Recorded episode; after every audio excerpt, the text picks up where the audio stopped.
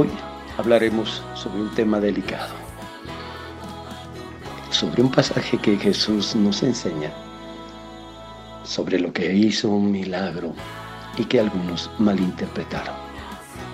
El tema de hoy es el vino es escarnecedor y la sidra alborotadora. Y vino pues Jesús otra vez a Caná de Galilea, donde había convertido el agua en vino. Evangelio de Juan capítulo 4 versículo 46. Muchos han argumentado o han opinado sobre este milagro de convertir el agua en vino no como una señal del poder que tenía Jesús, porque Él es el Hijo de Dios, sino más bien como que nuestro Señor proporcionó el vino en esa boda porque les faltó, para que se siguieran emborrachando. Esto fue una señal, dice la, la Biblia.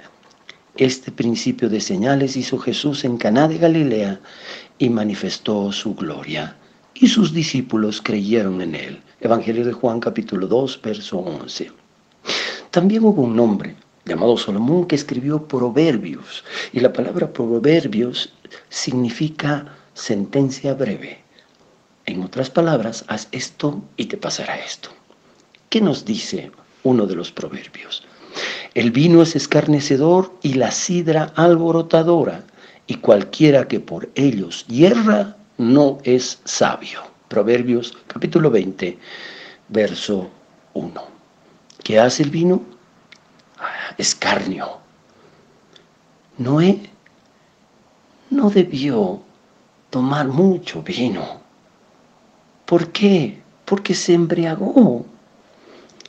Si nosotros pensamos de que eso es algo que nos puede hacer daño, es comparado que comprarnos una botella de veneno y tomar un poquito, igual nos va a matar, nos va a hacer daño. Pero muchas veces no nos damos cuenta y somos hombres faltos de pensamiento. El hombre sabio sabe que tomar un vaso de vino puede ser el peligro de su vida. Si tiene sed, toma una bebida sin alcohol o no adulterada. Mira lo que dice del vino. No mires al vino cuando rojea, cuando resplandece su color en la copa se entra suavemente hasta el fin como serpiente morderá y como áspid dará dolor. Proverbios 23, 31. Muchos creen que el ser un buen bebedor es signo de valentía, de fuerza o capacidad. Pero la Biblia, ¿qué dice? Da una sentencia para aquellos que tienen este hábito. Ay de los que se levantan de mañana para seguir la embriaguez, que están hasta la noche hasta que el vino los enciende. Isaías capítulo 5, versículo 11. Otro dice, ay de los que son valientes para beber vino y hombres fuertes para mezclar bebidas. Isaías 5, 22. ¿Por qué crees que Dios dirá, hay como un lamento. Hay de los que hacen esto. Primero porque les va a ocurrir algo en lo físico y también en lo espiritual. Como dice la palabra de Dios. ¿Para quién será el ay? ¿Para quién el dolor? ¿Para quién las rencillas? ¿Para quién las quejas? ¿Para quién las heridas de balde? ¿Para quién los amoratados de los ojos? Qué terrible, ¿no? Para los que se detienen mucho en el vino, para los que van buscando mistura. Proverbios 23, verso 29 al 30. También te afectará en lo económico. Dice, hombre necesitado será el que ama el deleite y el que ama el vino y los ungüentos no enriquecerá. Proverbios 21, 17. Si tú eres hijo de Dios, en otras palabras, eres un príncipe, porque tal el Padre, Rey, tal los hijos, príncipes. El Señor no quiere que nos embriaguemos porque causará ruina, destrucción. Deberíamos aceptar que Dios en Cristo Jesús no convirtió el vino para embriagarse, porque la destrucción del hombre por la bebida sería una maldad que Dios hace con él. Por eso los proverbios nos enseñan la sentencia que viene a aquel que hace, aquel que se dedica a la bebida o enseña a otros, grandes y pequeños, que esto es bueno. ¿Tú te consideras un príncipe?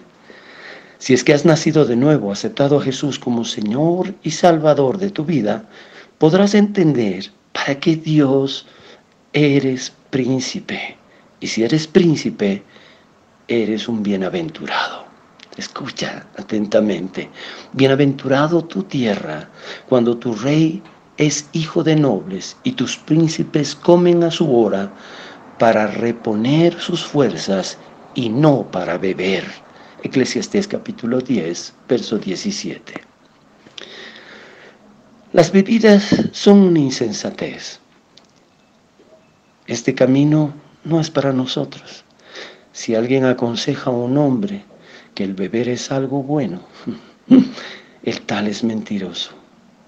Aquellos que no conocen al Señor son los que desfallecen los amargados de ánimo, aquellos que están perdidos sin Dios y sin esperanza. Es por eso que tú, con tu testimonio, con tus palabras aprendidas de los proverbios, podrás ayudar a aquellos que no tienen a Jesucristo. El rey Lemuel dijo estas palabras, escucha, palabras del rey Lemuel. La profecía con que le enseñó su madre. ¿Qué hijo mío? ¿Qué hijo de mi vientre? ¿Y qué hijo de mis deseos?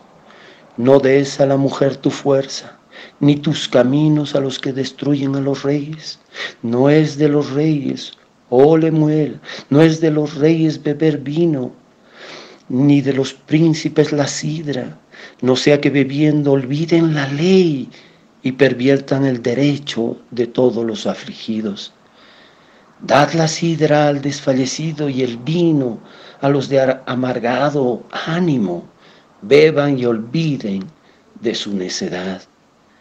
Y de su miseria no se acuerdan más. Abre tu boca por el mudo, el juicio de todos los desvalidos Abre tu boca, juzga con justicia y defiende la causa del pobre y del menesteroso. Proverbio 31, versículos 1 al 9. No vayas por camino que vas a transitar sufriendo, perdiendo y al fin será tu muerte. Que Dios te bendiga.